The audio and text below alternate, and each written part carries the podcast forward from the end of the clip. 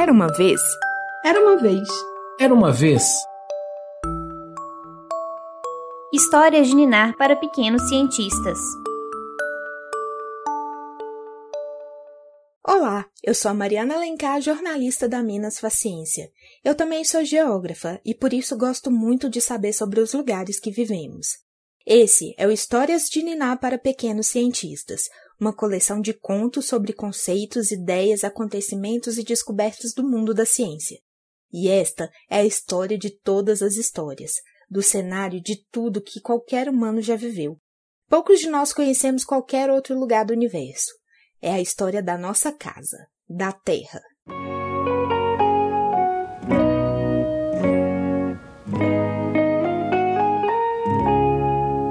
Era uma vez a Terra, ela nasceu há mais ou menos 4 bilhões e meio de anos atrás. Naquela época a gente não existia. Não tinha o ar que respiramos, o solo em que pisamos, nem mesmo a água do mar. A temperatura média era de 12 mil graus Celsius. Você sabe o tanto que isso é quente? Pensa só que a água ferve a 100 graus Celsius. Ou seja, a Terra era 120 vezes mais quente que a água fervendo.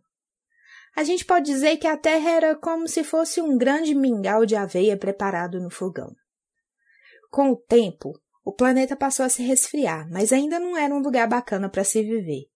Isso porque aconteciam chuvas de meteoros o tempo todo. Durante 20 milhões de anos, nosso planeta foi bombardeado por meteoros e meteoritos. Mas não pense que isso foi algo ruim, não. De certa forma, esses asteroides carregavam dentro deles um elemento para a vida na Terra: a água. Quando a temperatura começou a cair, a superfície do grande mingau de aveia chamado Terra começou a endurecer. E assim foi formada a crosta terrestre e as outras camadas do planeta, como o manto e o núcleo terrestre. Foi nessa época também que a nossa atmosfera foi formada, mas ela era bem diferente do que é agora. A água dos meteoritos começou a se acumular nos solos. Aconteciam também chuvas e tempestades que nunca terminavam.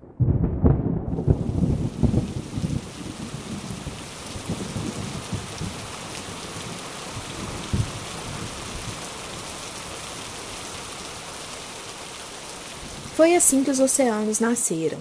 Mas ainda não tinham peixes, estrela do mar, nem nada do que a gente conhece. Era só água. Mas, como eu disse, a água por si só já era um dos elementos mais importantes para que as primeiras formas de vida aparecessem por aqui. Os vulcões entravam em erupção o tempo todo. A chuva de meteoros continuava, e há quem diga que essas rochas que vêm do espaço trouxeram para cá o carbono e as proteínas, que se acumularam no fundo dos grandes oceanos. Agora pronto, já tínhamos todos os elementos favoráveis para o surgimento da vida atmosfera, água e materiais orgânicos que se organizaram e aproveitaram os elementos que existiam ali, como nitrogênio e carbono, para sobreviver. Assim, apareceram as primeiras bactérias do nosso planeta. Elas eram muito, mas muito pequenininhas e tinham apenas uma célula. Essas bactérias não eram capazes de fazer muita coisa e ficavam só ali no fundo do mar, existindo, e por bilhões de anos elas foram os únicos seres vivos do nosso planeta.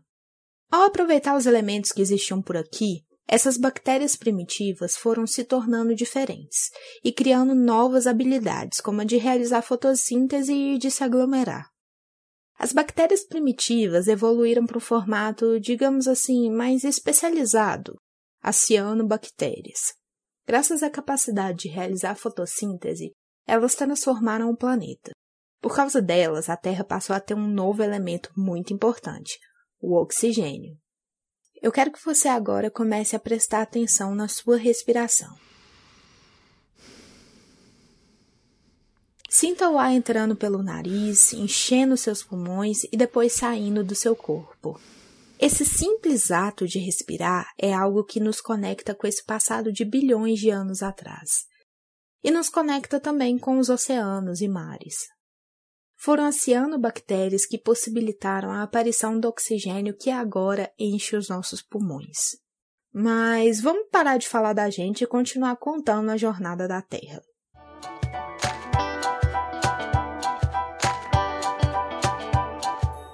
Lembra que eu falei que nosso planeta antigamente era parecido com um mingau de aveia que se resfriou e aí ficou com uma casquinha mais dura por cima? Agora imagina que essa superfície fosse toda rachadinha e formada por pedacinhos dessa casquinha de mingau. Cada um desses pedacinhos é o que a gente chama hoje de placas tectônicas. Elas são capazes de se mover pela superfície da Terra e foram muito importantes para a construção de nosso relevo. Antigamente, essas placas ficavam todas juntinhas e por isso não existiam os continentes que existem hoje. Tudo era uma coisa só. Agora eu quero que você pegue os cobertores, pois a nossa aventura está prestes a ficar muito fria. Tudo isso pelo que a Terra passou fez com que as temperaturas por aqui caíssem muito, até que ela virou uma bola de gelo. Mas os vulcões continuavam em erupção. Com isso, a quantidade de gás carbônico na atmosfera aumentou e o calor que vinha do Sol passou a ser armazenado com mais facilidade. Isso fez com que o gelo derretesse e as temperaturas da Terra subissem. As cianobactérias que moravam por aqui se multiplicaram. Assim, os níveis de oxigênio subiram cada vez mais. E com o aumento da quantidade de oxigênio por aqui, ao longo de milhões de anos, as bactérias começaram a se transformar em diferentes criaturinhas. Assim, começaram a surgir formas de vidas um pouco mais complexas, com mais células e novas funções. Essas formas eram os protozoários, algas, musgos e plantas marinhas. Durante alguns milhões de anos, por conta de todo esse processo de adaptação, a Terra passou a ser casa de novas formas de vida ainda mais complexas do que as que existiam até então. Conchas, moluscos, esponjas e crustáceos passaram a ser moradores do nosso planeta naquela época.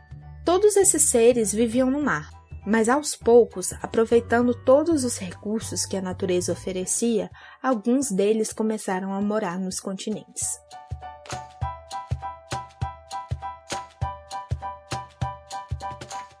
Vamos recapitular. Nesse período, a gente tinha muita vida nos oceanos um grande continente e bichos vivendo também fora da água. Tinha oxigênio e a camada de ozônio já tinha se formado. Parecia que estava tudo certo. Mas, viciado em mudanças, um acontecimento fez com que a Terra iniciasse um novo capítulo de sua história.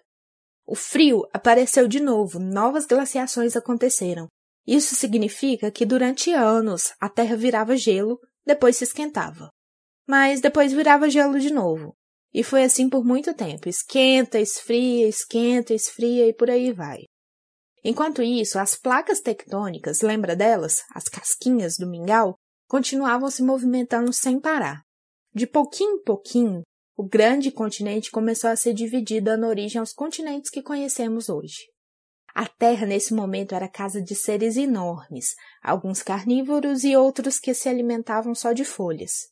Você já deve imaginar de quem eu tô falando, né?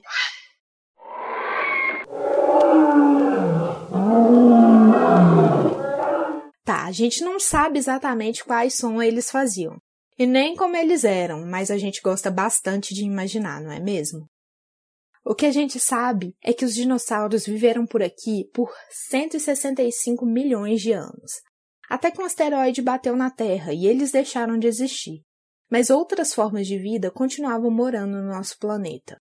Depois de 4 bilhões de anos em que a Terra ficou rodando em volta do Sol e também em torno de si mesma, do próprio eixo, o movimento das placas tectônicas fez com que algumas montanhas que hoje são muito famosas aparecessem na paisagem terrestre. A Cordilheira dos Andes, por exemplo, que fica na América do Sul, e o Himalaia, lá na Ásia, se formaram por conta do choque entre duas placas tectônicas. Como uma placa era mais mole do que a outra, ela acabava se dobrando, e isso deu origem às grandes montanhas. Essa mudança no ambiente foi importante também para que os seres que existiam aqui se adaptassem novamente.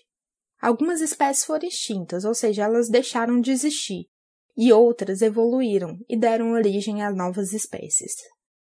Depois de passar milhões de anos se esquentando e se esfriando, aconteceu a última era do gelo na Terra.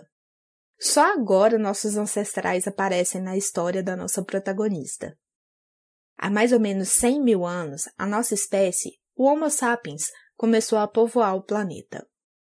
Outras espécies com características semelhantes a nossas viveram por aqui por muitos milhares de anos. Algumas delas, inclusive, moraram no planeta ao mesmo tempo que nós, mas elas não se adaptaram e foram deixando de existir. Hoje sabemos que o Homo sapiens é a espécie dominante na Terra.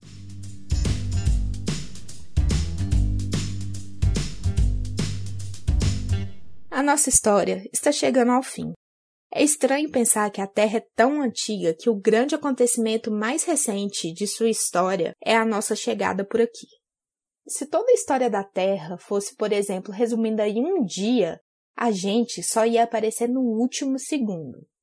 A Terra, sedenta por mudanças, se transformou tanto em bilhões de anos que espécies surgiram e deixaram de existir. Os relevos se formaram. Solos, árvores, rios e oceanos foram aos poucos aparecendo. Mas só os seres humanos conseguiram desenvolver ferramentas, produzir remédios e tecnologias e tantas outras coisas. Essa é uma característica que deve ser usada para que a Terra ainda tenha muita história para contar. Porque a nossa protagonista fica entediada facilmente e, neste exato momento, ela está se transformando novamente. E dessa vez, nós também estamos contribuindo para isso. Você ouviu um episódio do Histórias de Niná para Pequenos Cientistas, podcast do projeto Minas Faciência da Fundação de Amparo à Pesquisa do Estado de Minas Gerais, a FAPEMIG. Este programa teve roteiro e locução de Mariana Alencar, com edição de Luísa Lages. A assessoria científica foi feita pela pesquisadora Eneida Esquinazzi Santana, professora de Ecologia Aquática da Universidade Federal de Ouro Preto, a UFOP. Gostou de conhecer a história da Terra? Então não perca, em breve, nosso episódio sobre Darwin e a evolução de toda a vida no planeta.